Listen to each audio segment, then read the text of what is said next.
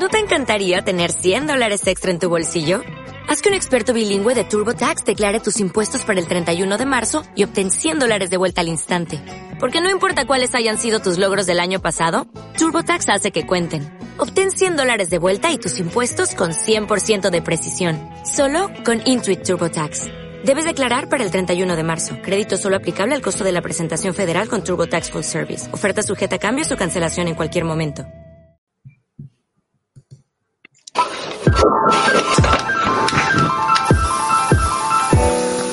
Bienvenidos a WIT Podcast, un podcast hecho por artistas para artistas donde hablar de la profesión y la vida como creativos.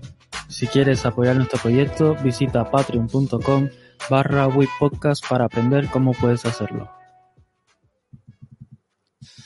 Hola, eh, mi nombre es Randy y hoy conmigo está eh, Marta. Hola Marta. Hola. Eh, Yara. Hola Yara. Buenas. Y pues, estoy desactivando cosas aquí, parezco un, un DJ. Y, bueno, eso, antes de presentar a la invitada, eh, recordaros que podéis escuchar el programa en iTunes, eh, Spotify, bueno, en todos los canales de, de podcast. Y creo que eso es todo. Bueno, ahora sí, eh, hoy nos acompaña la... Uy, no me escucho nada. No sé por qué. Eh, hoy nos acompaña la grandísima ilustradora Fernanda Suárez. Eh, hola Fernanda, ¿qué tal? Ay, gracias por la invitación. Eh, vale. Em, siempre tengo cosas que decir, ahí estoy en blanco. No sé por qué no escucho nada. ¿Qué tal la semana? ¿Qué tal la semana a todos? ¿Qué tal la semana, Randy? Sí, ¿qué tal la semana? No, todavía mucho curro y intentando ponerme al día con clientes y tal. ¿Vosotros qué tal?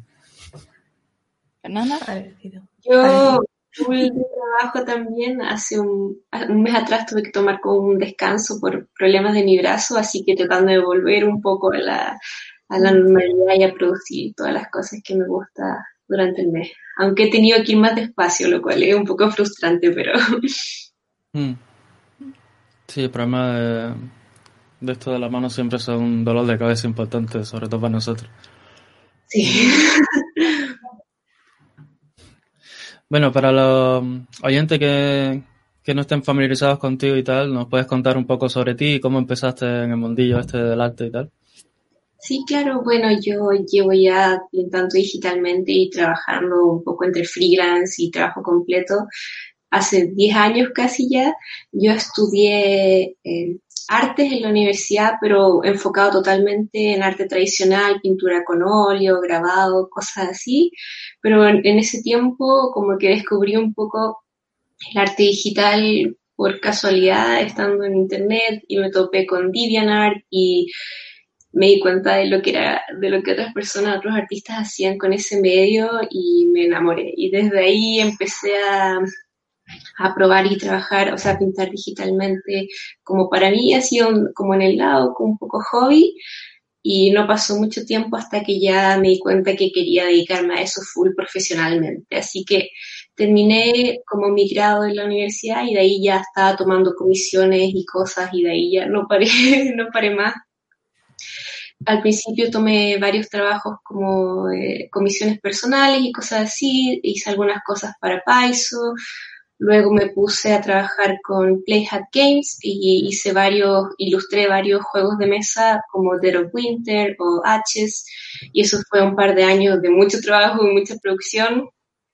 Y ya luego llegó un punto donde estaba teniendo mucho problema con mi brazo de hecho, como dolor y como que me estaba dañando un poco, así que me di cuenta que el ritmo que llevaba estaba como dañándome y no siendo lo mejor, así que paré, renuncié a mi trabajo y en ese momento eh, llevaba ya como dos, tres años trabajando para clientes sin hacer casi nada para mí personal, así que tomé la decisión de, bueno, renuncié y de darme un break primero para tratar de como sanar un poco el brazo y de ahí justo me encontré, o sea, me topé ya con la idea de que existía Patreon y lo que era.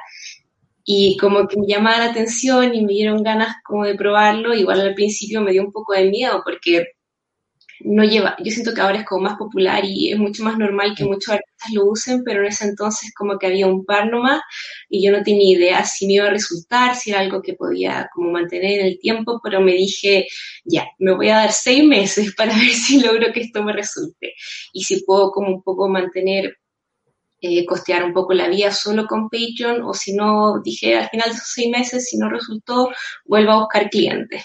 Por suerte logré que me resultara bastante bien dentro de todo y así que de ahí no he parado y ese es como mi, mi enfoque principal durante los últimos tres años, ha sido Patreon y lo que he logrado producir como proyectos personales gracias a eso. Qué guay.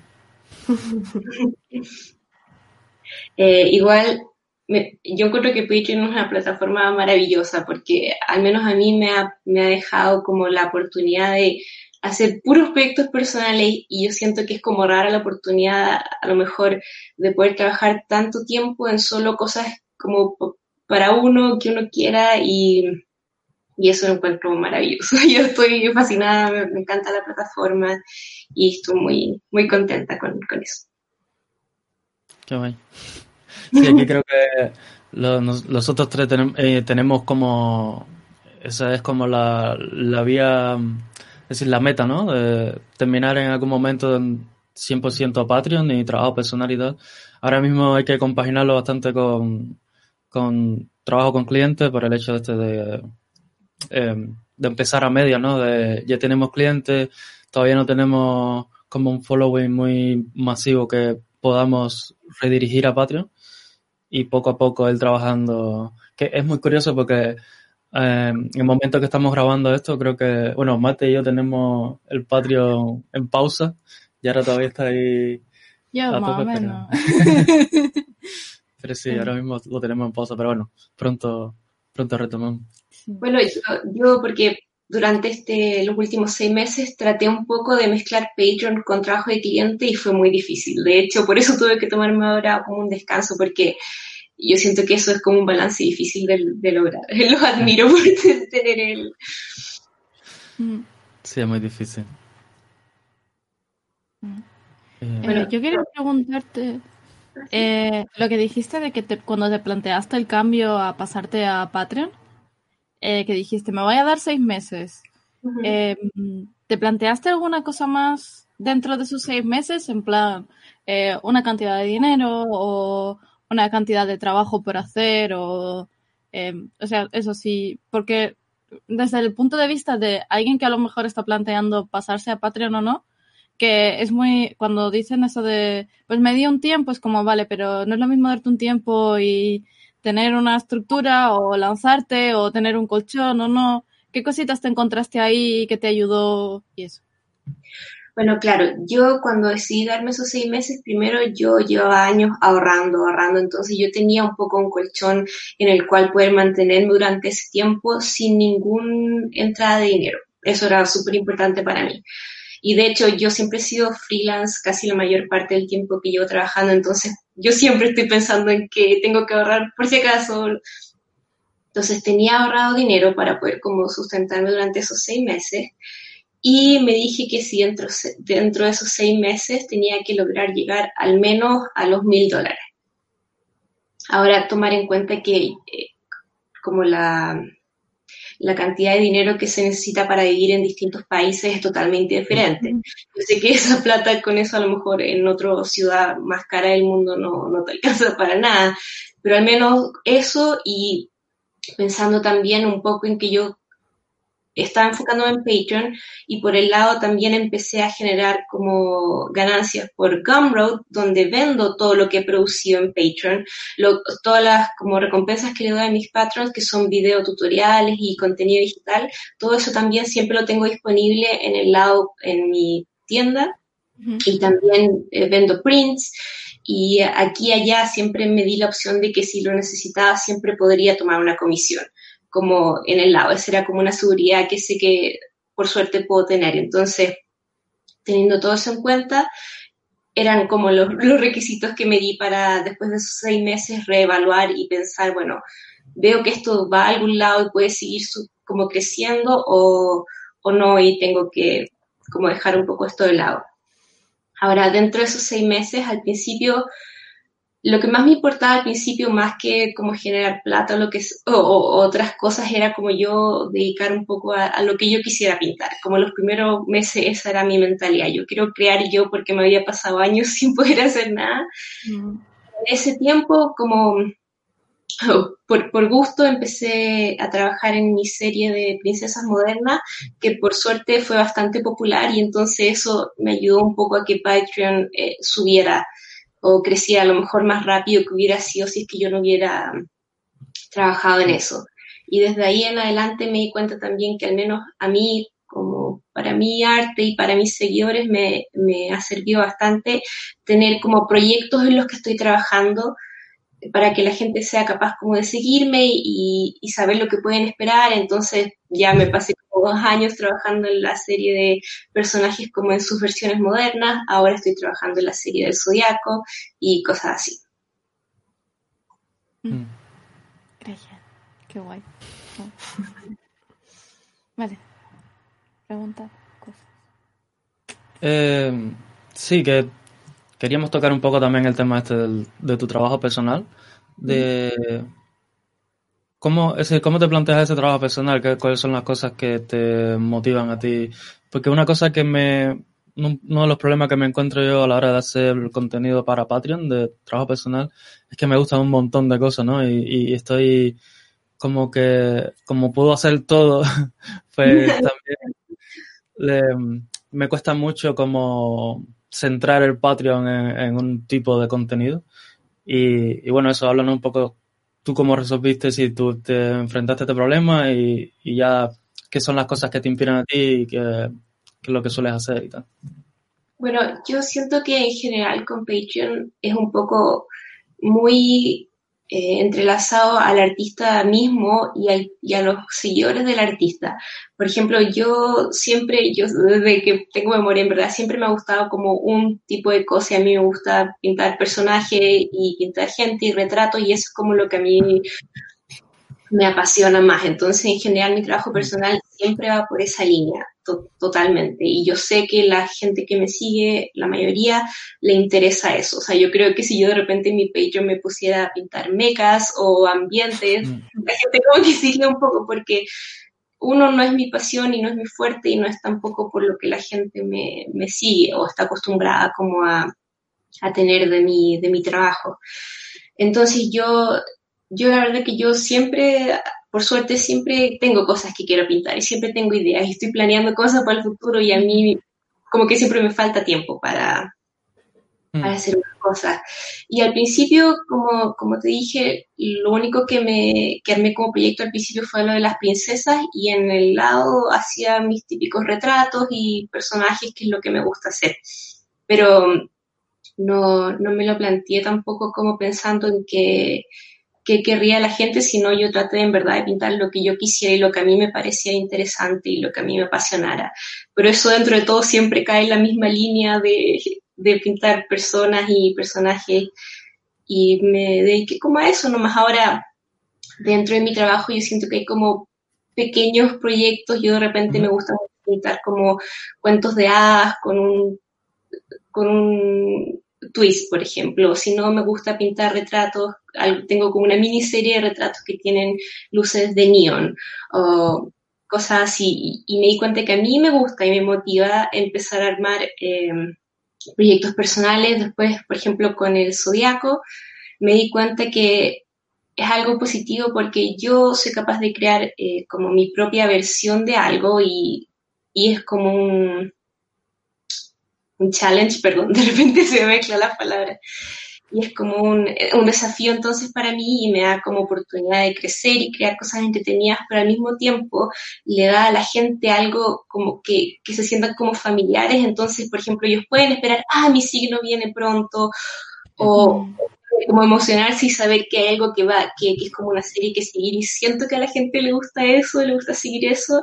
Yo, por ejemplo, no tengo un IP, yo sé que algunos artistas crean como un IP completo. y siento que al menos por ahora eso no es algo que yo quiero hacer, pero tener estos como proyectos que sigan algún tema o alguna línea son positivos y ayudan a como a crecer mm. eh, los seguidores y por eso mismo Patreon. Mm. Mm. Perdón, eh, yo siento que igual, como, como les decía, depende mucho del artista mismo, porque yo me pasé harto tiempo como mirando varios patrons de diferentes artistas exitosos para tratar de como pensar ya, qué es lo que le funciona a esta persona y cómo puedo eso a lo mejor implementármelo para mí. Pero ahí siento que depende mucho de cada, de cada artista, porque por ejemplo algunos artistas que llevan años y años y años trabajando y mostrando su trabajo y son muy populares, el día que abran un Patreon ya tienen mil Patreons, el primer día, porque ellos tienen unos seguidores de como números enormes. Pero si uno no tiene esa suerte, eh, es un poco saber cómo, cómo darle como a, la gente que te sigue un poco lo que les gustaría más, dentro de todo con, lo que uno hace. O sea, si te conocen más por algo, seguramente les interesa más eso. Ahora, por ejemplo, a mí personalmente, yo sé que a la gente le interesaba tener tutoriales de, cómo hago las cosas. Y entonces me, me, enfoqué mucho a eso y sentí que eso me, me, fue exitoso. Ahora, yo he visto otros artistas que solo hacen como retratos o dibujos rápidos varios de esos al mes y con eso también tiene un éxito enorme sin hacer ningún video o ningún tutorial. Entonces, ahí creo que depende mucho como de lo que la gente que te sigue está más interesada en, ver de ti en cuanto a contenido. Mm. Pues sí. ¿Seguimos? ¿Otra pregunta? Sí. Em, yo quería Em, preguntarte, con eso que has comentado de los seis meses que te pusiste como de límite, em, digamos, ¿qué, valoraciones tuviste a raíz de, eso? O sea, ¿qué, pasaron en esos seis meses después? ¿Es, como el, recorrido que tuviste en la plataforma en esos seis meses? ¿Es como que qué valoraciones tuviste o eso, cómo te sentiste? Bueno, yo partí y me acuerdo que cuando abrí mi Patreon estaba igual así súper nerviosa pensando que nadie se iba a interesar. Y cuando recién abrí tuve un, pequeño, o sea, un grupo de mis seguidores que, que al tiro se interesaron y se unieron y yo ya con eso un poco al principio estaba feliz. Dije, ya, ya con esto al menos estoy contenta. Y al principio partió así muy de a poquito con como mis seguidores más fieles en algún sentido, que son los que yo sé que seguramente se interesarían en lo que sea que yo hiciera. Y de ahí seguí y durante ese tiempo empecé a producir muchos, muchas eh, pinturas personales y entonces tenía mucho para postear también y siento que eso me ayudó a crecer eh, mis redes sociales en general. Yo había pasado mucho tiempo sin postear casi nada y siento que ser como constante y producir y producir imágenes eh, me, dio más seguidores y, hizo que como que se, me llamara un poco la atención, o sea, le llamara a la gente atención hacia mi trabajo y quisiera como seguirme y, eso también me dio más seguidores. Así que al principio como que empezó a crecer de a poquito, luego lo de las princesas me dio como un salto en crecimiento un poco que fue bastante agradecido y estaba muy contenta. Y de ahí lo que, me, lo que como que pude rescatar de esos seis meses era que no es un, no es un crecimiento directo, sino que un mes sube un poquitito, al otro mes baja un poquitito. Pero en general, si veo como a largo plazo, subía y iba como mejorando y ganando más mm. patrons y más seguidores. Entonces me di cuenta que era algo que si seguía invirtiendo tiempo y seguía yo creando más piezas y más pinturas, seguramente iba así creciendo. Mm.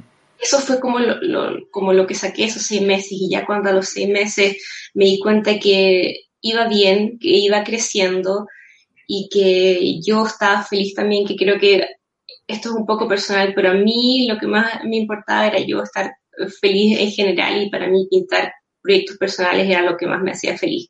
Yo ya cuando alcancé un poco un número que podías, que yo encontraba suficiente para poder como mantener mi vida de trabajo, tuve que tomar, claro que esto fue un poco más más adelante de, los, de la marca de los seis meses, pero en el último tiempo como tener que tomar la decisión entre seguir dedicada full a Patreon, que me puede dar a lo mejor el dinero suficiente para vivir, pero nada, nada mucho más o muy extra, al menos no por ahora, y teniendo la idea de que con el tiempo puede seguir creciendo y convirtiéndose en, algo más exitoso, o cambiarme a trabajar con clientes que yo sé que podría estar ganando más trabajando para clientes.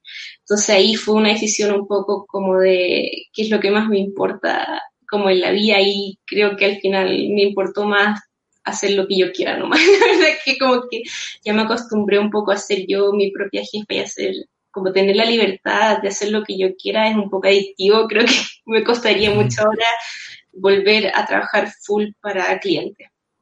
Pero volviendo dentro de los seis meses, eso como que me di cuenta que era una plataforma que a mí me gustaba mucho. Yo disfrutaba mucho produciendo el contenido, me fascina hacer los tutoriales, me gusta mucho compartir con mis seguidores.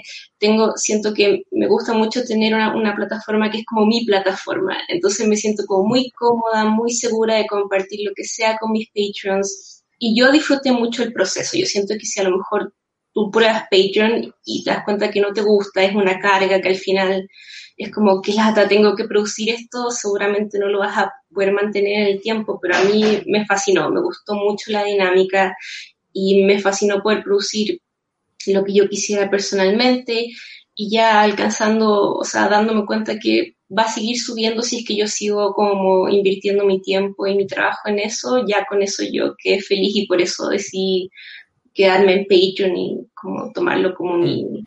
principal trabajo en cierta forma. Mm.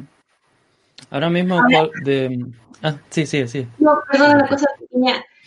Yo siento que hay como distintas como formas de verlo, porque en teoría Patreon no es como un cliente tuyo, sino que en teoría es como gente que quiere apoyar tu arte nomás. Yo por, por momentos creo que me enfoqué demasiado a tomarlo como este es mi trabajo y ellos me están pagando un poco menos como por algo y siento que a veces esa mentalidad muy fuerte no es lo mejor dentro de todo. Uno igual tiene que recordar que esto es gente que quiere como apoyar tu arte nomás y ayudarte a crear cosas y quieren ver cosas que tú puedas crear. Entonces, también yo a veces tengo como que recordarme a mí misma que no tengo que tampoco como ser tan estricta y al final hay gente que quiere apoyarme nomás también. Siento que no hay que, como que yo no, al menos no tengo que como perder eso de vista dentro de todo. Mm. Sí, te quería preguntar, eh, ahora mismo, em, bueno, para que los oyentes se hagan una idea más o menos de cuánto estás ganando ahora mismo en Patreon y qué porcentaje de tus ganancias generales vienen solo de Patreon, es decir, si tienes otras vías como mencionabas antes, Gunrod y cosas así.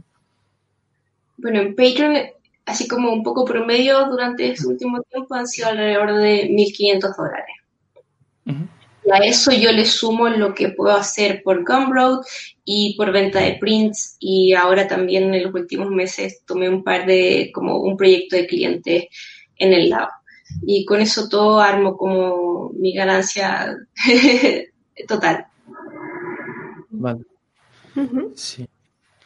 Y em, relacionado un poco con eso también, el, el trabajo que, es decir, ¿Cómo te sueles plantear las tires y, tal para, para tus seguidores y si ha cambiado mucho desde que empezaste ahora? Bueno, sí, sí cambió de hecho, porque yo partí teniendo como varias eh, tiers y tratando como de tener muchas opciones. Con el tiempo me di cuenta que al menos en mi opinión, era mejor simplificarlo un poco. Me di cuenta que, por ejemplo, mi tier más alta, que era incluyendo un, envío de prints, ah, como que nadie le interesó, entonces ya mm. la quité. Luego me di cuenta que mi tier más baja de un dólar era muy baja y la subía a una de tres dólares, ahora que sea como lo, lo básico. Y ahí he tenido como que, y en general con todo lo que lo que es Patreon he tenido como que casi su tiempo replantearme qué está funcionando, qué está no, qué puedo cambiar, qué puedo mejorar, eh, qué le interesó a la gente o qué no. Ahora en este momento tengo solo tres tiers de 3 dólares, 10 eh, dólares y 15 dólares. Eh, otra manera que yo he como planteado mi Patreon es que yo mando las recompensas cada mes y luego esas recompensas están disponibles en Gumroad. Entonces, mm eh, mi tier más alta te da acceso a dos eh, recompensas previas de cualquier otro mes en el pasado y si no son las de ese mes exclusivamente. Y al menos creo que eso es lo que me acomoda a mí por el momento. Yo sé que otros artistas eh, tienen como una sola tier y todo el contenido disponible, pero yo, al menos a mí me acomodo más tener esta dinámica. Y yo ahora no sé, porque como he visto un poco de todo. Hay gente que tiene unas descripciones enormes y mucho detalle y, y Patreon muy exitoso, pero yo sentí que que para mí traté como de simplificar las cosas. Al principio tenía una descripción muy grande como en mi front page o las tiers tenían mucha información y ahora traté como de cortarlo y hacerlo lo más simple posible pensando en que si alguien entra a Patreon y a lo mejor no es muy, muy familiar con la plataforma, puede entenderlo rápidamente y no se sienta como sobrepasado con mucho que leer, mucha información. ha sido algo que he tratado como que de implantar con el, con el tiempo. Mm. Ahora me gustaría... adelante. Perdón, en cuanto a mi, a mi contenido, eso lo he mantenido casi lo mismo. Doy eh, high res y mi archivo de Photoshop y video tutoriales y el proceso video de, los, de las piezas que no las transformo como en tutoriales. Y eso, es como mi principal contenido que produzco para Patreon. Bueno. Mm. Eh, se me ha ido. ¡Ah! Vuelve, siempre, siempre se me va. Siempre hay algún momento en el que se me va de la cabeza de qué voy a decir. Vale, ya. Eh, hablando de eso de, las tiers y en relación a lo que comentaste, Fernanda, con lo de. Em, lo de que a veces se hace una carga, el, el Patreon. Eh, quería comentar en general a, a, todos vosotros que hablaseis como de vuestra experiencia con diferentes tiers y por qué dabais una cosa o luego no, o cosas así. Porque por, poner un ejemplo, yo ahora mismo sé que no puedo estar ni un 50% en Patreon.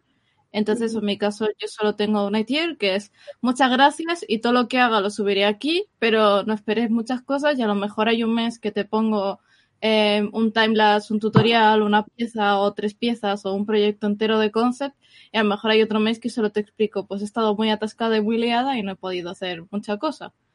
Y porque ahora mismo sé que no me puedo comprometer y que cuando vaya a poder dedicarle tiempo, eh, voy a tener que reconsiderar todo eso y entonces hacerlo como más específico a cosas que me gustaría hacer a mí que se complementen mucho. Em, he encontrado también a lo largo del tiempo gente que ha intentado empezar Patreon y, y un poquito lo mismo, que querían eh, lanzarse muy a lo bestia pero muy, muy, muy a la bestia, en plan, voy a hacer 20 tires, voy a hacer la tire del porno, la tire del furry, la de los tutoriales, la del PSD, la de todo, todo lo que todo el mundo hacía, pero en una solo. Y entonces, ¿qué pasaba? Que se le suscribía una persona a cada tire, terminaban eh, con un montón de curro, con muy poco beneficio y sin saber qué hacer o haciendo cosas que no les gustaban y como yo solo tengo una, más allá de lo que ya he dicho, no puedo eh, contribuir, pero sé que vosotros tres sí que tenéis varias y que habéis experimentado y aprendido cosillas.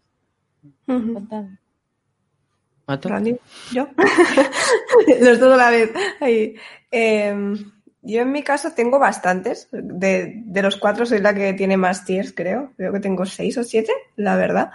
Y mm, al principio tenía uno menos cuando lo lancé Em, lo que pasa que en, mi mentalidad fue un poco rollo, como no tengo ni idea de lo que va a querer la gente, pues pongo tiers como más bajitos, ¿no? Más, pues el más bajo que tengo yo es de 2, luego tengo uno de 6 y uno de 10, digamos, tirando a lo bajo, ¿no? Y luego ya poner más altos, como de 20, eh, incluso uno de 100 y creo que tenía uno también de 300, que no sé si lo tengo aún, pero bueno, eso, como, pero era porque pensaba, bueno, hay gente a veces que quiere un original, pues a eso lo pongo, digamos, en los más altos, ¿no? Que tampoco voy a ponerlo bajo solo por ser Patreon, ¿no? Porque al final, si no me sale a cuenta tener que mandarlo y todas esas cosas, pues pongo los altos, ¿no? Y luego los bajos, digamos. Pero sí que lo que intenté pensar desde un principio es que se fueran como complementando los tiers, que me refiero, por ejemplo, lo que yo haga para el tier de 20, que sea como una, algo que yo voy a usar también en los otros tiers, ¿no? Solo que a uno le voy a dar más cosas y a los demás abajo les daré menos, ¿no? Por ejemplo, en el de 20, pues que tengan el vídeo a velocidad rápida, o sea, velocidad normal, perdón, Eh, luego, si es un poco más bajo, pues la velocidad rápida. Luego más abajo, pues el PSD. Y luego más abajo, pues eh, como procesos, ¿no? Digamos, solo whips, digamos, de la, de la imagen o referencias que haya usado y cosas así. Que es un poco eh, siguiendo la, la idea esta de lo que comentabas, Yara, de gente que a veces hace un tier en el que les da todo, pero luego, claro, se le apunta súper poca gente y, y, es como que no les sale a cuenta, ¿no? Porque si te, mm. si se apuntan 10 personas a lo mejor al tier de dos, que te salen eso, pues 20 dólares al mes, ¿qué haces con eso, no? Si tienes que hacer una imagen entera y te tiras, te tiras un montón de horas, ¿no? Haciendo eso, en cambio, si, si dices, bueno, pues no, el, el digamos que en el que es del más alto, el de 20, pues ya como que, si se apuntan 10, pues como que ya gano mucho más, ¿no? Digamos, es como intentar no, no dar como mucha cosa en los tiers más bajos, es un poco lo que, lo que pensé. Pero eso, tampoco, ahora mismo, como lo, lo que decía Randy, lo tengo en parón, entonces no tengo muy claro si cuando vuelva después de dos meses cambiaré un poco las cosas o no, porque mm. con las piezas tradicionales, aunque eso, aunque sean bocetos que no son encargos, que es pinto lo que yo quiera, eh, y eso, y se, se, muevan entre los 100 y 300 dólares los que estoy poniendo. Es como precios muy bajos que realmente con el envío y todo eso, más la conversión, más lo que se lleva mm. Se queda como muy bajo y al final, aunque le dedico muy poco tiempo porque sean bocetos de media hora o una hora máximo, es como que la pereza de tener que ir a mandarlo, el todo es como que al final no me sale muy a cuenta, ¿no? Y estoy pensando quitar esos, esos tiers al final y dejarlo, como decía pues Fernanda, en tiers más pequeñitos y, como eso, que más o mm. menos salga mejor. Pero la idea de, de Yara la veo también súper guay, ¿eh? La de tener solo uno y que la gente pague lo que quiera y no tener que darles una reward súper, súper elaborada, sino es yo voy pintando, tú me apoyas mi trabajo, no apoyas mi trabajo porque te gusta y ya está, ¿no? Y, mm. y le pagas a esa persona porque apoyas lo que hace. Mm. Yo, yo también he... Ah, perdón. lo comento. No, que yo también he considerado un poco a veces sacar todas las tiers y tener una nomás y que yo les pueda dar, o sea, que yo de contenido que quiera nomás y, que un, un, mes pueda ser mucho más relajado como lo que logre nomás, pero no, no. Sí. Yo, yo todavía no lo tengo muy claro porque de hecho el, el parón en Patreon fue en parte para poder replanteármelo bien. Primero que tenía demasiado curro con clientes y un proyecto muy grande que no, no puedo compaginar con nada y también porque sentía que Patreon me estaba eh, me estaba drenando un poco por la parte de eso, ¿no? De que está un poco desorganizado, entonces tengo gente que se me suscribe porque quiere ver las cosas del lápiz, gente que se suscribe porque quiere ver cosas de Magi, gente que quiere ver solo mi trabajo personal. Y como al mes subo un poco de todo, porque es lo que tengo ganas de hacer en el día, pues lo subo. Pero el Patreon, el mecenas en sí, no, no se siente atraído por ese producto que estoy subiendo, a lo mejor se suscribe o lo que sea. Y entonces eso, que sentía que estaba muy desorganizado. Y con suerte ahora cuando regrese en enero, pues tendré un poco, un poco más estructura para que la gente se sienta que aunque no sea su contenido ideal, pues lo pueda disfrutar igualmente. O sea, que mezclar un poco todo, sobre todo quitar cosas de Magic porque no me interesa mezclar Magic con trabajo personal porque entonces no, entonces no tiene mucho sentido. Pero sí, yo creo que la, algo como lo que tiene Fernanda es lo que me interesaría a mí, de tener el producto personal, bueno, el trabajo personal y poder sacar de ahí todas las rewards sin tener que trabajar extra o, o invertir, mm, es decir, no invertir más tiempo de lo que hago, sino el tiempo necesario para eso y sacar todo el producto de ahí sin tener que invertir más tiempo. Porque, por ejemplo, una de las cosas que estoy haciendo ahora mismo es haciendo como eh, una explicación súper deep de una pieza entera, entonces eso, y la escrita, y eso lleva un montonazo de trabajo, de revisión, de, de hacer capturas de pantalla, bueno, un montón de curro, que creo que si lo convierto en video y lo subo como un tutorial tal cual, pues mucho más rápido. Y eso, es como, todavía lo tengo en movimiento y, lo voy cambiando poco a poco y con suerte ahora lo mejoraré, espero. Pero ves aquí, ese, ese tema de los videotutoriales, tanto lo que comentas tú, Randy, como tú, Fernanda, que lo haces, lo de narrarlo y eso, a mí, por ejemplo, eso se me hace una montaña porque pienso en la de tiempo que me llevaría hablarlo, editarlo, eh, ¿sabes? Porque yo hago también un poco lo que dice Randy, de un tier que tenga, aparte de, digamos, el vídeo grabado, hago como una explicación de, pues, mis pensamientos haciendo la pieza, ¿no? Y todo eso. Pero es eso, que es como que pensar en hacer vídeo tutorial y narrarlo es como que digo, ¡buf! Sí, pero porque también creo que tú piensas más en la parte de, de que quedes super pro y tal. Luego te vas al Patreon de Dave Raposa, que empieza a hablar de formas fálicas y, y, como cualquier cosa. Y, al final tiene un montonazo de gente, ¿sabes? Es como tomártelo un poco más de chill, que no es un tutorial, tutorial como lo que harías para una plataforma de aprendizaje, sino es lo que tú compartes como individuo y esto, creo. No sé. Yo, yo creo que un poco también depende como la personalidad del artista, porque si, si tus seguidores te conocen y tú tienes una personalidad como muy divertida, que hace mucha broma, al final como que eso les gusta, entonces les va a gustar lo que sea que tú hagas. Yo, por ejemplo, lo que dice Marta es totalmente cierto. A mí me toma mucho trabajo editar todos los videos y después hacer como el voiceover, que a veces son tres horas que tengo que grabar de seguido y, y tratar de como calzar todo eso, yo creo que al final a mí me demora casi como tres días, cuatro días o hasta una semana como editar todos los videos, preparar todas las imágenes, hacer los voiceover. Y entonces por eso también, por ejemplo, yo tengo esas rewards en tiers más altas, de, de 10 dólares para arriba, porque si no, no me valdría el esfuerzo de tanto tiempo invertido por algo muy bajo. Ahora, eh, yo siento que también tiene va por un poco qué es lo que a ti como más te gusta y te acomoda hacer. Al final a mí es harto trabajo, pero a mí me encanta hacerlo. Entonces como que al final yo lo disfruto mm. mucho y vale la pena para mí. Eh, yo también, por ejemplo, hago un tutorial que es de una pieza específica donde narro el proceso entero explicando cada paso, por qué lo hice, cómo lo hice. También hago videos del proceso de otras imágenes que son solo el, el proceso con música y y también aparte, a veces cuando logro encontrar el tiempo, hago tutoriales específicos de cómo dibujar cabezas o ojos o cosas así. Pero eso todo sí toma mucho tiempo. Yo creo que si, por ejemplo, uno no es capaz de calzar eso o no te interesa nomás, también es totalmente válido y yo he visto que le da muy bien a veces ofrecer nomás las imágenes en mm. alta resolución y el, y el eh, archivo de Photoshop. O, o, hay gente que hace como un poco el step by step del proceso, pero escrito. A mí eso me carga, no me gusta escribir. Prefiero mil veces hablarlo, a mí eso ya me acostumbré y me mm. sale un poco más rápido, por ejemplo. Mm.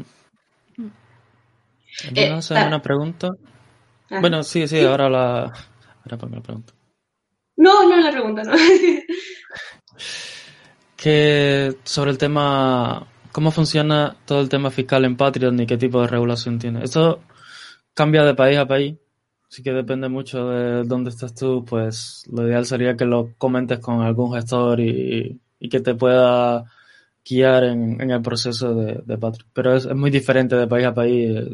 Creo que lo estaban comentando unos amigos ahí o algo así de que no sé en qué país era, pero era que no salía ni a cuenta tener un Patreon. Era mejor, sí, era mejor no, no hacer nada así porque te sale demasiado caro y no ganas dinero. Sí, pero a lo mejor también se refiere a los porcentajes que se lleva Patreon o algo así también podríamos comentarlo. Vale, comenta. No, bueno, pues eh, a ver, básicamente em, hay que tener en cuenta todo, o sea, que lo que tú, por ejemplo, pones ¿no? en el tier, como decía Fernanda, lo de que antes tenía el de 1 y luego ponía el de 3, ¿no? Por ejemplo. Claro, porque a lo mejor ese de 3, luego de ese 3, tú te llevas uno, dos máximo, ¿sabes? De un, un dólar y medio máximo, porque como Patreon se lleva un porcentaje que puede variar un poco, depende de si tu Patreon es muy antiguo, tendrá, será un 5%, de los nuevos creo que se llevan un 10 o, más, pero luego aparte hay un porcentaje que se lleva a la plataforma solo por cobrarle a la gente que te está pagando y eso es un 10% más, con lo cual mínimo se te llevan eso, casi un 15% todo lo que ganas Patreon y luego cuando tú eso lo transfieres al banco se llevan otro porcentaje y luego tú tienes que pagar taxis en tu país. O sea, que es como, al final se llevan un montón. O sea, es como, a lo mejor en Patreon te dicen, no, si te estamos pagando, yo qué sé, eh, mil, y luego sí, pero de esos mil, eh, ya solo de Patreon te llegan a lo mejor 700, y luego de esos 700 tienes que pagar eso, un, un 20% al menos en España, que es lo que se suele mm. pagar de IRPF, ¿sabes? Y es como tener en cuenta todo eso, que al final se llevarían muchas cosas. Y eso, y a nivel fiscal es que es lo que decía Randy, es un poco complejo. Lo que decía yo de, Finlandia es que incluso hay algunos países en los que no te dejan tener donaciones y cosas así, o sea que es como... Sí, sí, que como que es ilegal. Lo estaban comentando un compañero que, de Magic, que eso, que, que se ve que no puedes ni hacer Kickstarters tampoco, porque las donaciones son ilegales. Es cosas como muy, muy raras. Pero bueno, en España es bastante sencillo porque tratas a Patreon como si fuera un cliente. O sea, te olvidas de que te estén pagando los, los patrones que tú tengas, sino que es Patreon como empresa te paga a ti y ya está. Y es como una empresa cualquiera que te está pagando. Sí. Además, también hay que tener en cuenta que esto eh, Patreon lo va cambiando porque hace un par de años creo que era diferente. Mm. Y este, yo me acuerdo que este año yo es que soy un desastre, ¿vale? Así que no me enteré bien, pero sé que cambiaron las cosas y que eh, cobraron más y que hubo mucho jaleo en redes sociales por ese mismo tema y eso. Mm.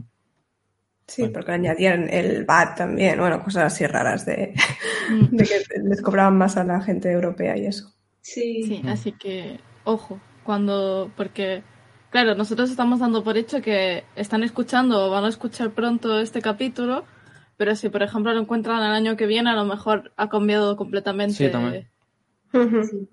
Bueno, eh, ahora hace poco también muchos países le pusieron un impuesto a los contenidos digitales que antes no había, entonces ahora mis Patreons tienen que pagar impuesto por contenido digital.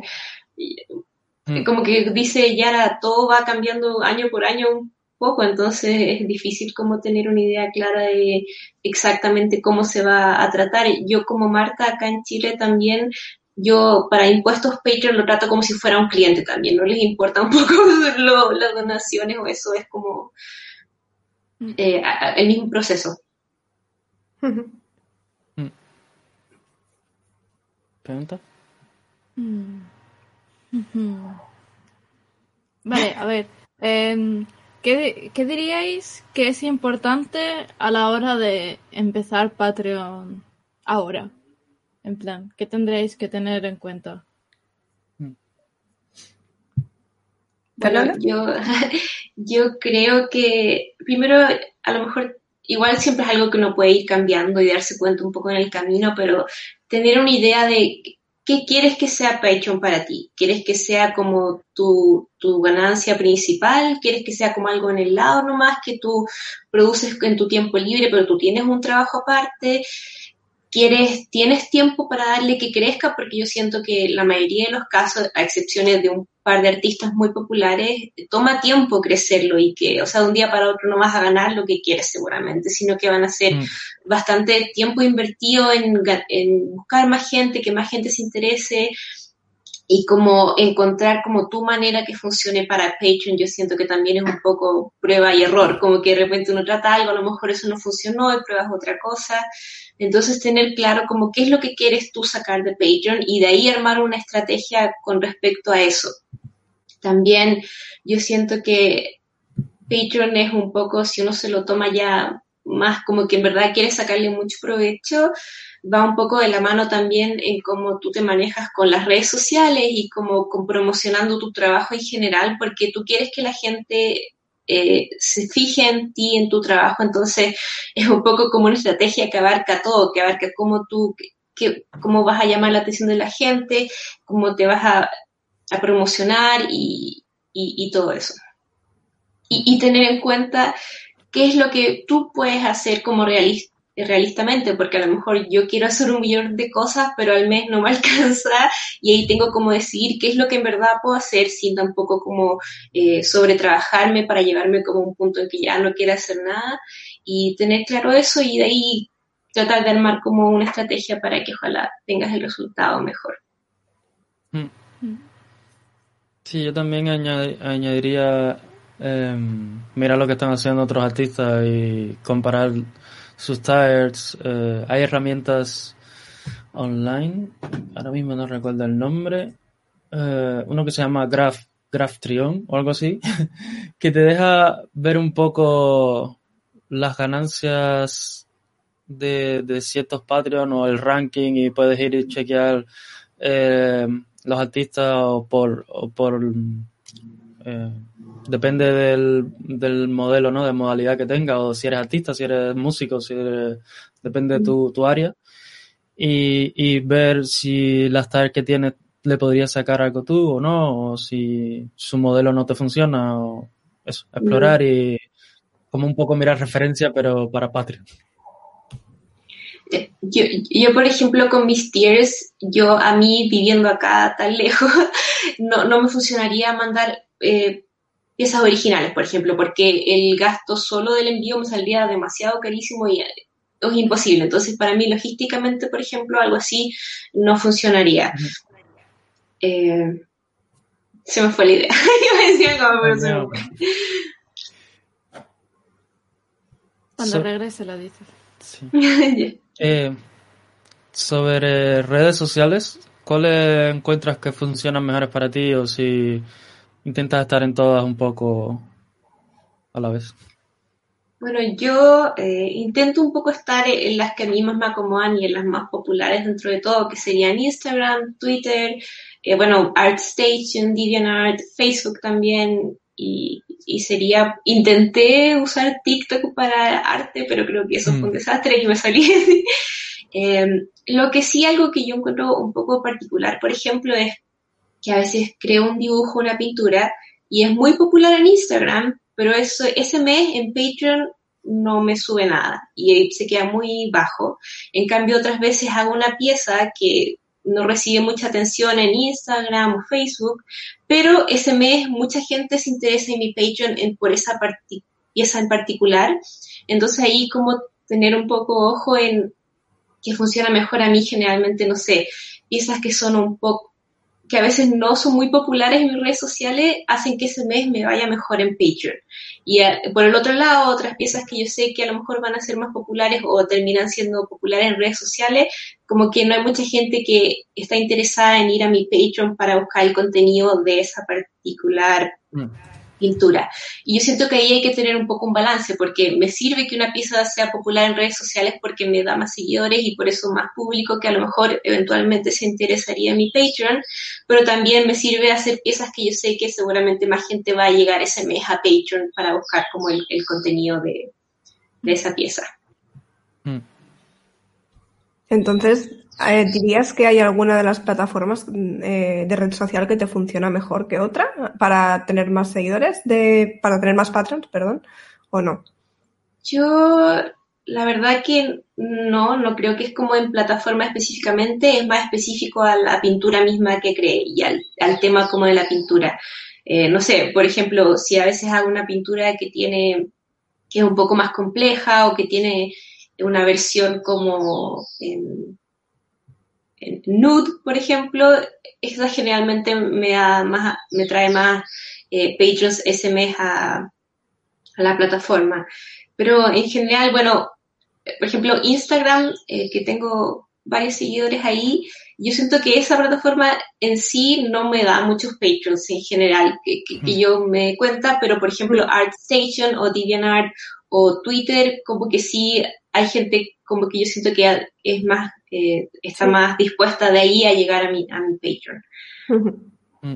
Sí, creo que todos tenemos un poco la misma experiencia, ¿no? De que Instagram, la conversión a patrons es bastante baja y en cambio Twitter o otras plataformas funcionan mejor, teniendo una cuarta parte de seguidores, como que se apunta mucha más gente. Yo, yo creo que un poco es porque que al menos que, al menos en mi caso, yo siento que la gente que llega interesada en Patreon, que al final hay gente que le interesa un poco, apartando un poco a la gente que solo quiere apoyarte porque le gusta tu trabajo, pero gente que está interesada en como el contenido que tú puedas crear con tu arte, es gente que en general está un poco más metida como en el mundo del arte. Yo siento que Instagram es mucha más gente que a lo mejor no tiene nada que ver con arte, entonces a lo mejor ellos no les va a interesar un tutorial para pintar, en cambio la gente que está en Twitter, que a lo mejor es como más un nicho más pequeño que son otros artistas o gente que está intentando estar en ese mundo, le interesaría más ese tipo de contenido.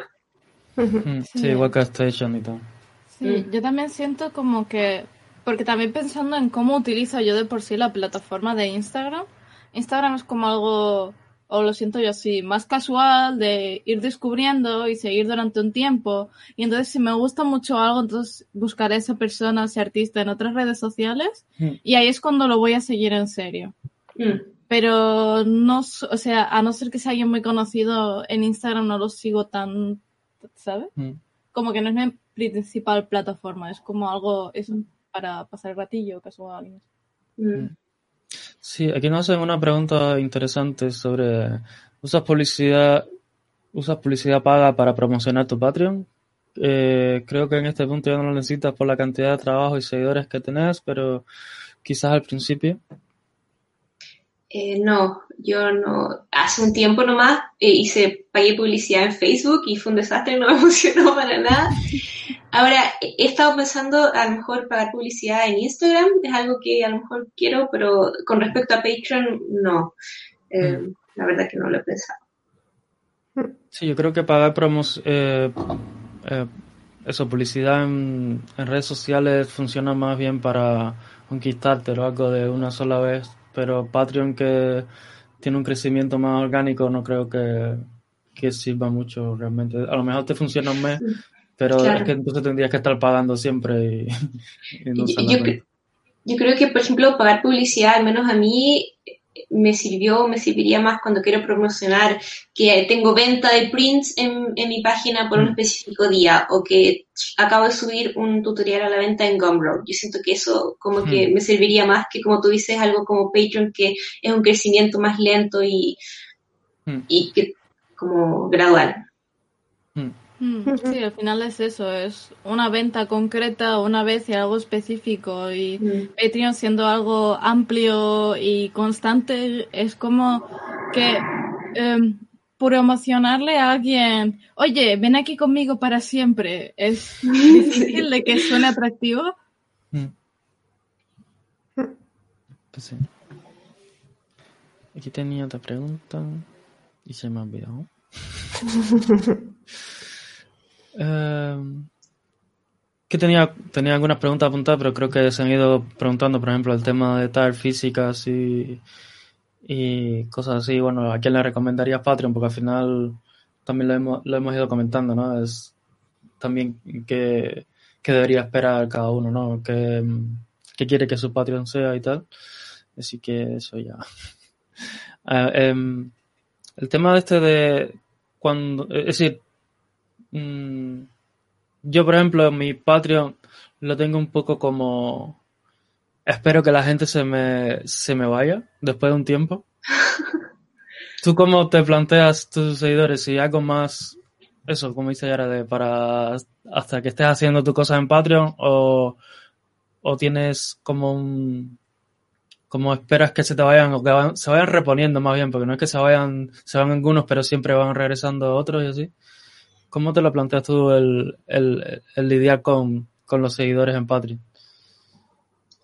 Ah, bueno, yo siento que primero que nada no hay que tomarse lo personal, porque a veces uno puede decir, oh, esta persona, y al otro mes cancela y uno, oh, ¿por qué? ¿Qué hice? Pero al final hay que como que separarse mucho de eso, porque yo trato de pensarlo yo, como yo consumidora de otros artistas y cosas, mm a mí, yo he hecho, me he inscrito un mes y al otro mes, me, he cancelado por distintas razones y nunca es porque odio a este artista y ya no quiero nada. Entonces, primero no tomarse eso personal.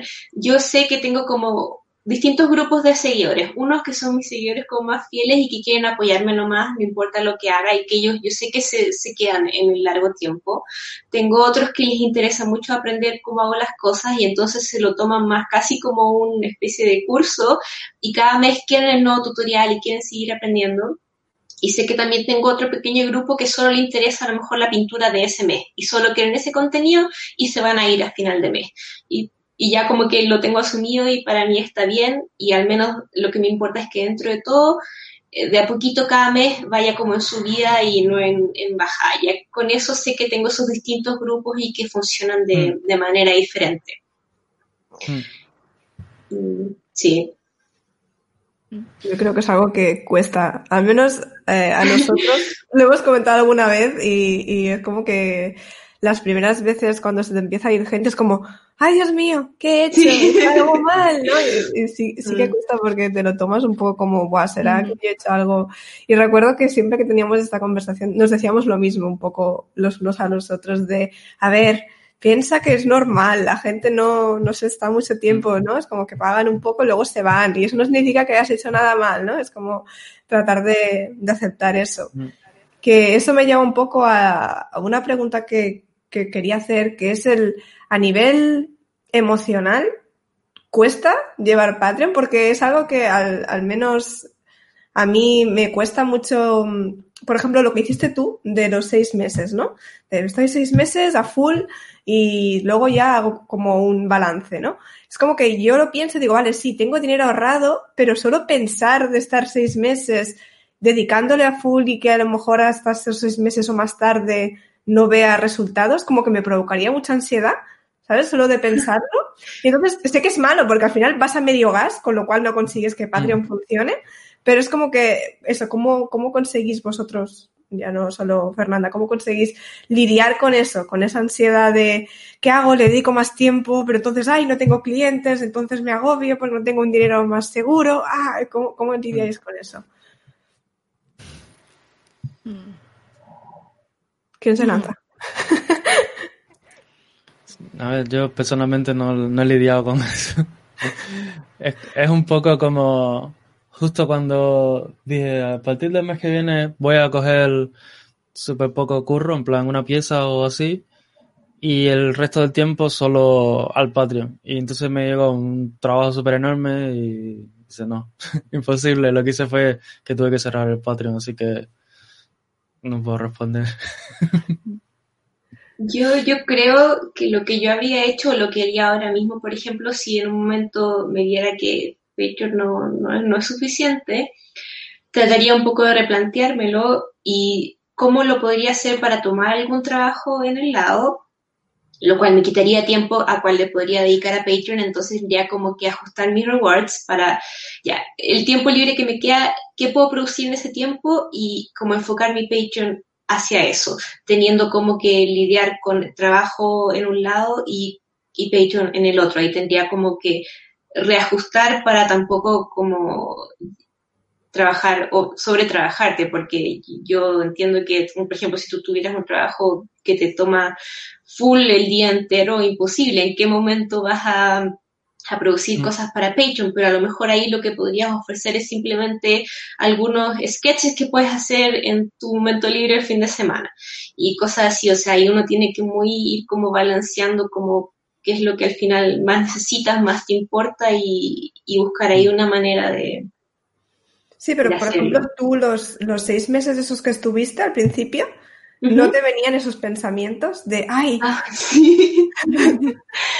sí, pero la verdad es que yo me lo planteé mucho como, voy a tener estos seis meses y en el peor de los casos, yo siempre pienso en el peor de los casos, si es que en verdad no lo logro, me di los seis meses de mi sueño de pintar lo que yo quiera y de ahí vuelvo full a lo anterior. Dije, me voy a dar como este gusto para mí personal, a pesar de que no gane cero, cero dólares o cero pesos. Pero ya me acuerdo el primer, mes, aunque sea que hubiesen sido 100 dólares, ya con eso estaba contenta porque eran 100 dólares sobre eh, los ahorros para ese mes. Y ya el segundo mes fue un poquitito más, entonces ya con eso dije, ya, con esto mm. puedo ir armando algo. Yo creo que eso también me dio un poco de seguridad. Yo estoy segura de que si ya el segundo o tercer mes no lograba nada o algo muy, muy bajo, enseguida habría empezado a tomar clientes en el, como en el lado y tratar de, como dije, ajustar mi Patreon para poder trabajar para clientes. Yo dudo que si no me hubiera funcionado para nada, me hubiera pasado los seis meses sin ningún trabajo en el lado. Mm.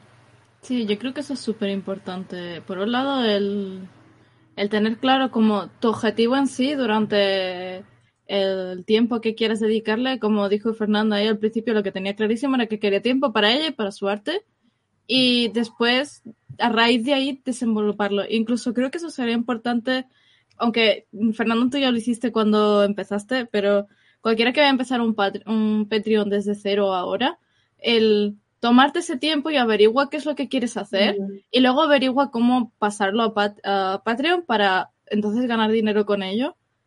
Porque al final eso es lo que te va a dar el no tropezar tanto con intentar algo porque ves que es popular y en realidad que no funcione contigo. Y a nivel de emocional, de compaginarlo con clientes y ansiedad, es difícil porque es eso, la ansiedad va a estar ahí y vas a decir, ay Dios mío, lo voy a conseguir o no, voy a cancelar un trabajo para esto y luego a lo mejor no viene. Pero si tú tienes claro y te vas repitiendo y sobre todo el repetirse todo el rato, no pasa nada porque este mes, estos dos meses, este tiempo que me he dedicado es para mí y mi objetivo soy yo y no es eh, ganar este dinero o este otro empiezas a ganar dinero, bien, eh, pero si en ese par de meses no has ganado dinero, no pasa nada porque esa no era la meta. Y si la meta es ganar dinero, pues eh, vale, eh, entonces tengo que cogerse un trabajo o tengo que tirar por aquí o tengo que actualizar lo que estoy haciendo a ver qué me funciona, que me pueda sacar más provecho. Pero eso, ir evaluando, ir teniendo claro qué quieres y qué es lo que estás buscando. A mí me pasa mucho eso cuando estaba eh, cuando tengo los bajones en los que trabajo en proyectos personales o en mi portfolio, siempre hay un punto en el cual es, es que no siento que esté avanzando, es como, tranquila, o es que no siento que esto me vaya a servir para, para, ¿para qué te va a servir? ¿Tú no estás haciendo esto para ti? Sí. ¿Y lo estás haciendo? Sí. ¿Y es para ti? Sí. Pues ya está. Vale, no pasa nada. Y entonces puedo arrancar, pero siempre eh, tiendo ahí y entonces como vale, me estoy emparanoiando, necesito refrescar, pensar, descansar y entonces luego volver.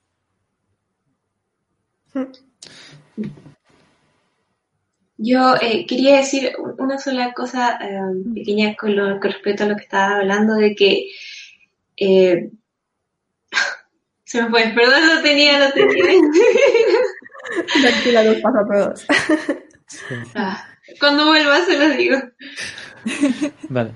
Aquí tenemos un par de preguntas de los oyentes.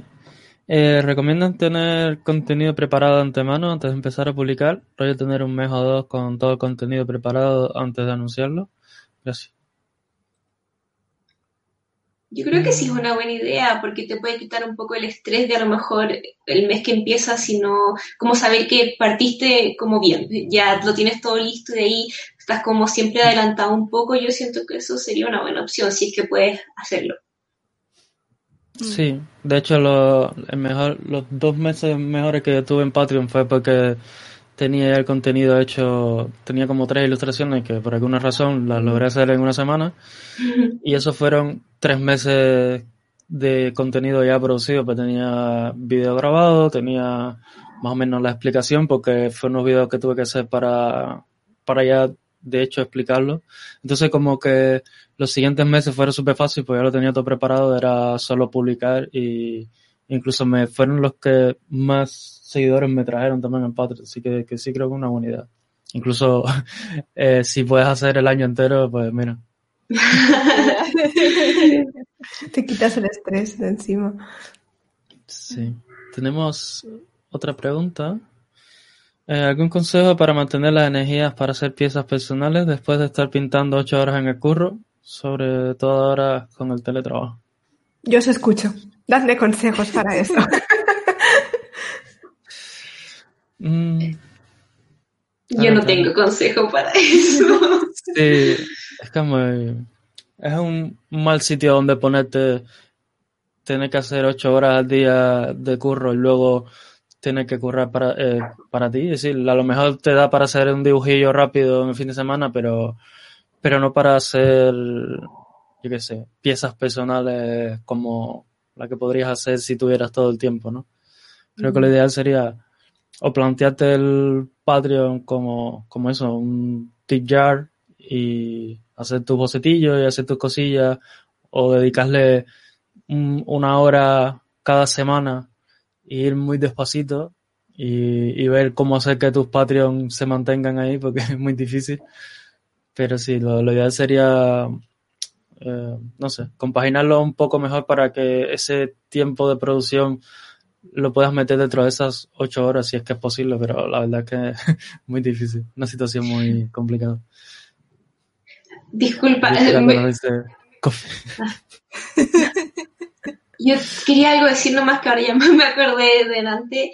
Eh, por ejemplo, dentro de eso, de los seis meses que yo me dediqué, o sea, que me di un poco y en Patreon en general, como dedicarme a hacer trabajos personales, uno como de mis miedos era, por ejemplo, de que dejara de tener, de, llegar a ofertas de trabajo, como que, y de hecho fue al revés, como que me di cuenta que mientras más yo posteaba piezas personales en las cuales yo igual, yo las mi doy mi ciento por ciento y trato de siempre dar, hacer lo mejor que pueda y seguir aprendiendo y crecer, mientras más piezas eh, posteé y, tenía como disponible, más ofertas me llegaban. Y entonces, al final, como que me creó la situación como que me dio un poco de seguridad, es que mientras yo siga trabajando en mis piezas personales, al menos las ofertas de trabajo siguen llegando.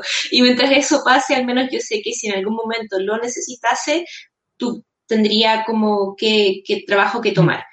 Eh, yo siento que eso también eh, importa un poco, como para sentirse seguro, porque igual es un poco como de, miedo a veces sentir que, y bueno, y si necesitara trabajo, podría, alguien me querría dar o contratar.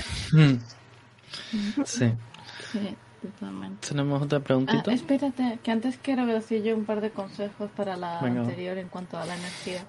Como persona con poca energía que soy, eh, em, me ha ayudado mucho identificar los momentos en los que dentro de esa baja energía tengo más energía y mm. ver qué, o sea, qué tan ambiciosa puedo ser en cuanto al trabajo que quiero hacer. Por ejemplo, si quieres hacer trabajo personal, pero estás más interesado en la exploración o el desarrollo, hacer bocetos rápidos, hacer una sesión de pintura natural, hacer eh, cosillas no muy demandantes mentalmente, te puede ayudar.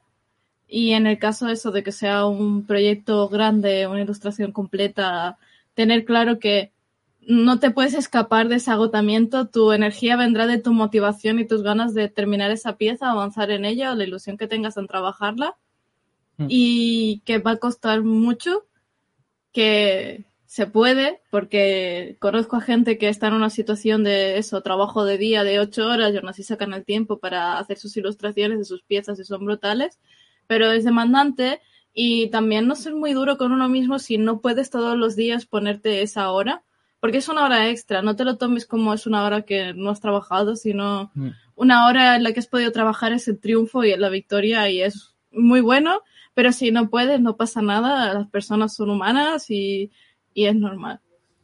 Así pues que eso.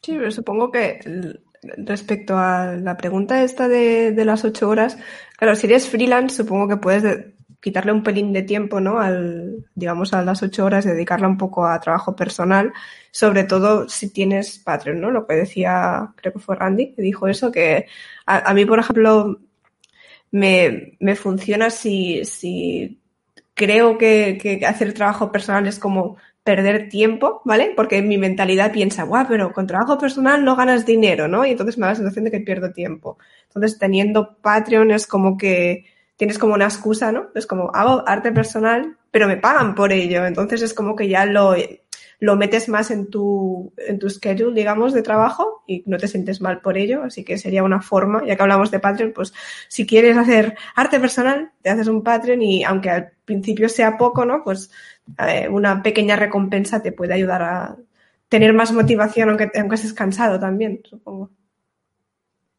Mm.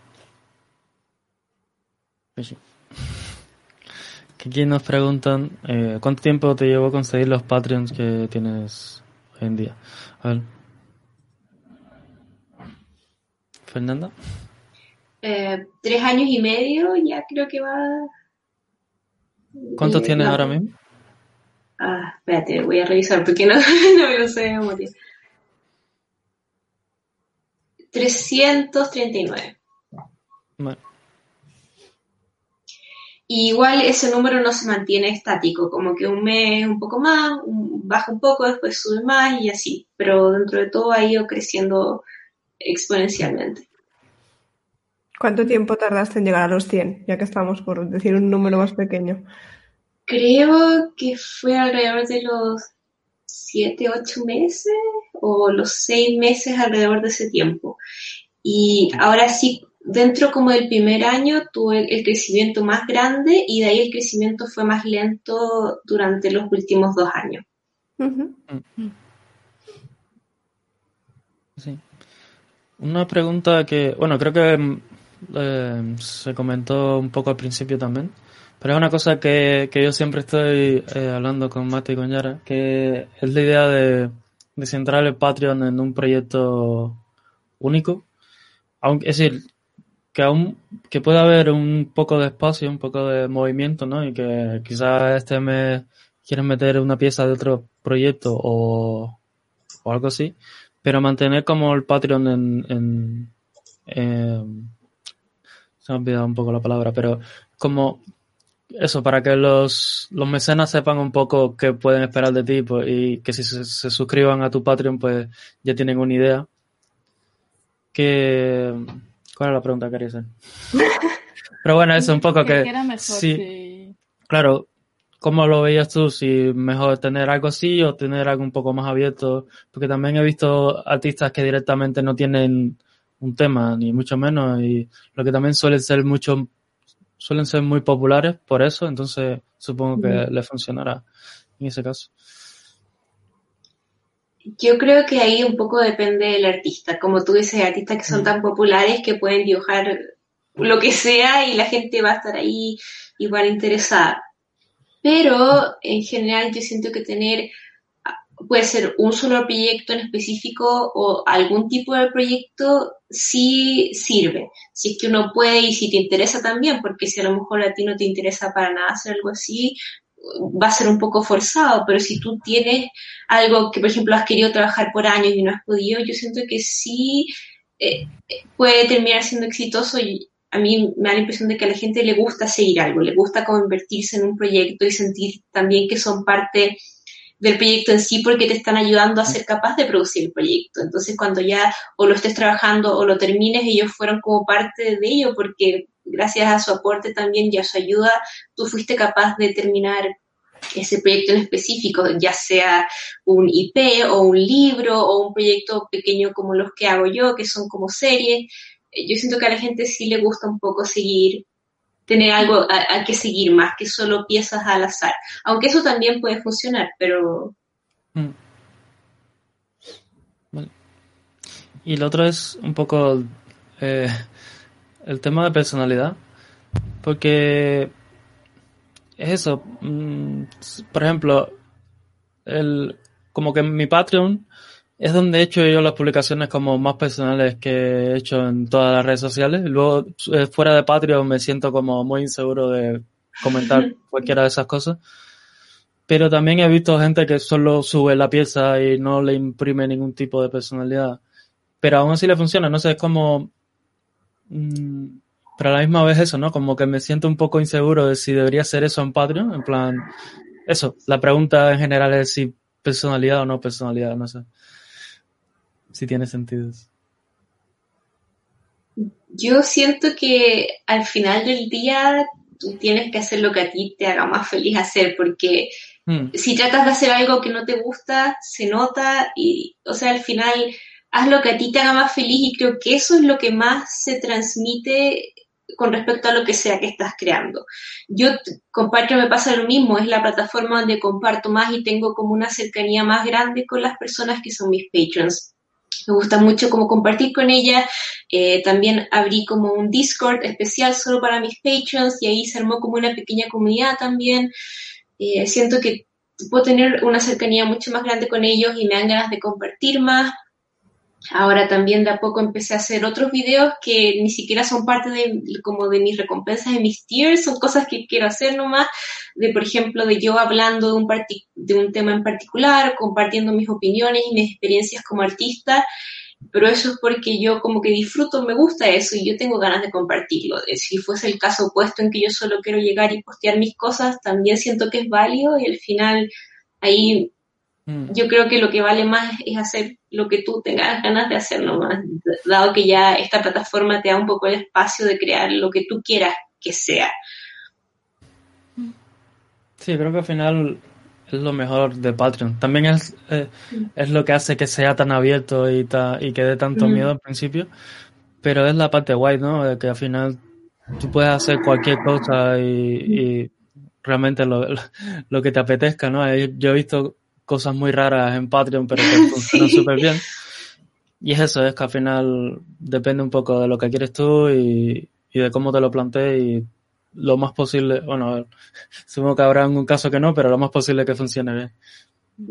Como anécdota que quiero decir aquí, hablando de los Patreons extraños, una de las veces que estaba investigando Patreon, yo me pongo en la sección de explorar, en un montón de secciones, y digo, a ver qué hace la gente que escribe, por ejemplo.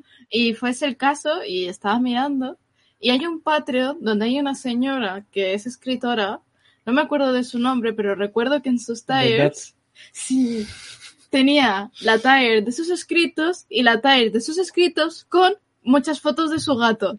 Si era una foto de gato cada mes y luego en diciembre una recopilación que te lo mandaba en formato de calendario para el año siguiente. Pues nada, ideas, ideas para, para hacer también con mi gato. Mm. O sea, en Patreon tiene cabida todo. Sí. Eh, ¿Alguna cosilla más? Yo algo ¿Sí? que siempre me enfoco cuando estoy produciendo o creando lo que sea, y yo trato de hacer cosas que a mí genuinamente me gustaría ver o me interesaría ver de mi, de mi artista favorito. Y a mí me gusta cosas así como saber, conocer la mascota de alguien, me gusta como saber más de ello. Entonces trato de compartir más un poco con eso y al final eh, gustos hay para todo. Yo siento que hay gente que le va a encantar algo y otras personas que no, y entonces al final hacer lo que a lo mejor a uno le gustaría ver de otro artista. Eso es algo que yo trato de, de hacer en, Mm. mi, en, en mi Patreon también. Mm, Yo creo que a mí me pasa un poco como lo que comenta Randy, de que en redes sociales no pongo casi nunca nada personal y ni hablo de cómo me siento y en cambio en, en Patreon como que si tengo una mala semana o una semana o al revés, ¿no? Si, si estoy como mejor anímicamente es como que me da como más confianza comentarlo, Mm. no sé por qué. Mm. Mm. Y supongo que eso, que al final los Patreons pueden, como que les puede gustar eso, saber más de ti, ¿no? Como comentabas tú, Fernanda, y, si tienes el Discord, pues aún más, ¿no? Como que tienen interacción directa contigo, así que es algo que creo que es muy interesante. Bueno, yo, yo siento que los patrons en general son gente que por alguna razón u otra están más interesados en ti y en tu arte, más que cualquier otro seguidor que podrías encontrarte en cualquier otra parte. Yo siento que también por eso da un poco de seguridad de compartir más cosas, porque uno se imagina que un Patreon es alguien que te odia y que quiere estar ahí. O sea, generalmente hay gente que te, te apoya mucho y le gusta lo que hace, entonces como que yo siento que eso te abre para uno también compartir más si es que uno quiere, pero tampoco es como una regla, porque si a lo mejor no te gusta nomás, también es válido y también puede ser exitoso siempre. Sí. Sí, aquí tenía una pregunta, que es un poco rara porque, pero bueno.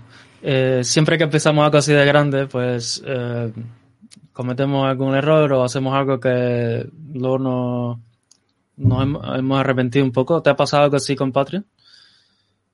No sé, Como- algún cambio de tier o que se ha, hecho que se han ido muchos Patreon o algo No, curioso. no, no, igual dentro de todo, como digo, yo tengo como una comunicación mucho más cercana, entonces cualquier cosa yo les pregunto, ¿qué opinan? ¿Les gustaría algo así? ¿Qué no les gusta? Eh, díganme, siempre les pido que me den su opinión, que sean lo más sinceros conmigo y por suerte lo son, así que no ten- yo tampoco les haría un cambio radical sin siquiera preguntarles o decirles por qué, explicarles de dónde viene.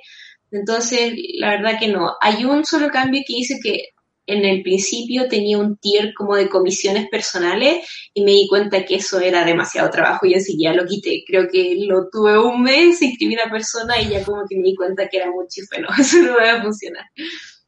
Mm. Mm.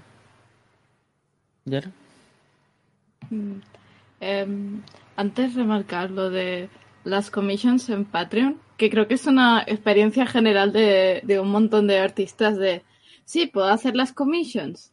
Y que después terminan diciendo como, no, porque es que al final, si quieren una commission, te pueden escribir a ti directamente.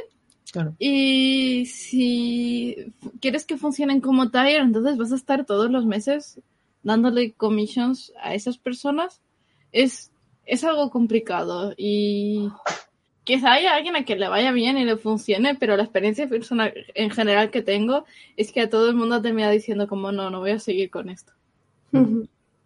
Yo siento que lo complicado ahí es que en Patreon cualquier persona puede llegar y inscribirse en esa tier y a lo mejor yo, por ejemplo, cuando tengo alguien que va a tomar una comisión, primero les pregunto qué quieren porque a lo mejor es algo que yo no quiero pintar o no podría o algo así. Entonces, en Patreon no te das oportunidad de que ellos primero tener esa conversación contigo, sino que ellos se inscribirían y el tiro ya quieren, o sea, ellos están esperando que les llegue la comisión.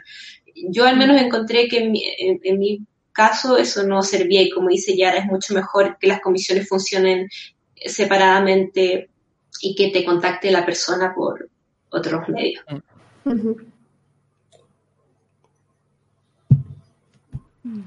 Pues eso.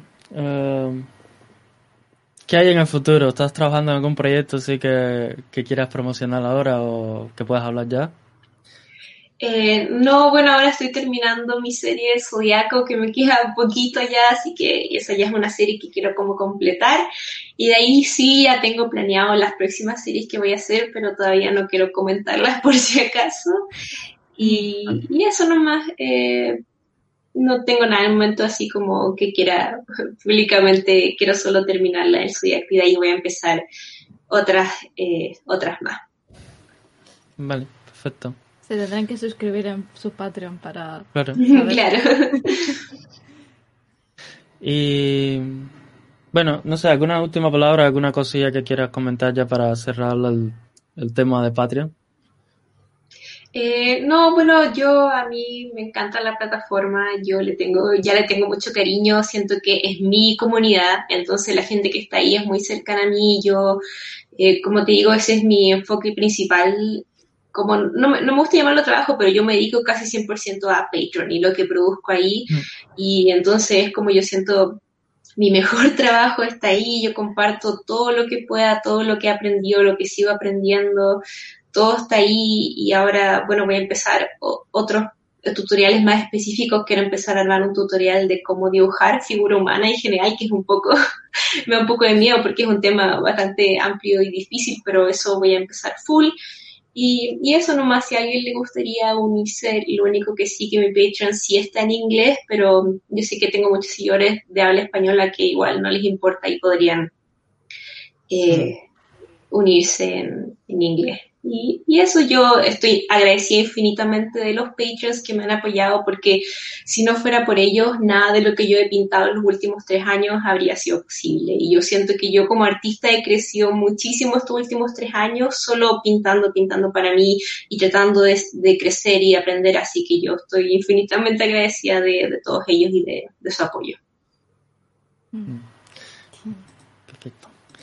Pues nada, eh, muchísimas gracias por por aceptar a venir a, a hacer el podcast, Fernanda, que ha sido súper guay. Y, y No, nada, eso un- creo que...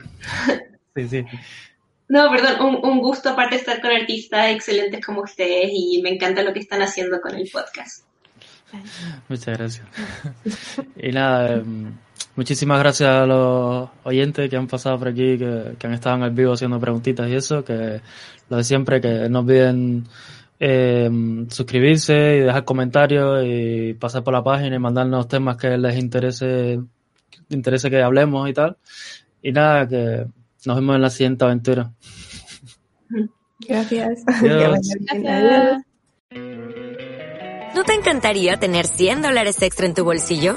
Haz que un experto bilingüe de TurboTax declare tus impuestos para el 31 de marzo y obtén 100 dólares de vuelta al instante. Porque no importa cuáles hayan sido tus logros del año pasado, TurboTax hace que cuenten. Obtén 100 dólares de vuelta y tus impuestos con 100% de precisión. Solo con Intuit TurboTax. Debes declarar para el 31 de marzo. Crédito solo aplicable al costo de la presentación federal con TurboTax Full Service. Oferta sujeta a cambios o cancelación en cualquier momento.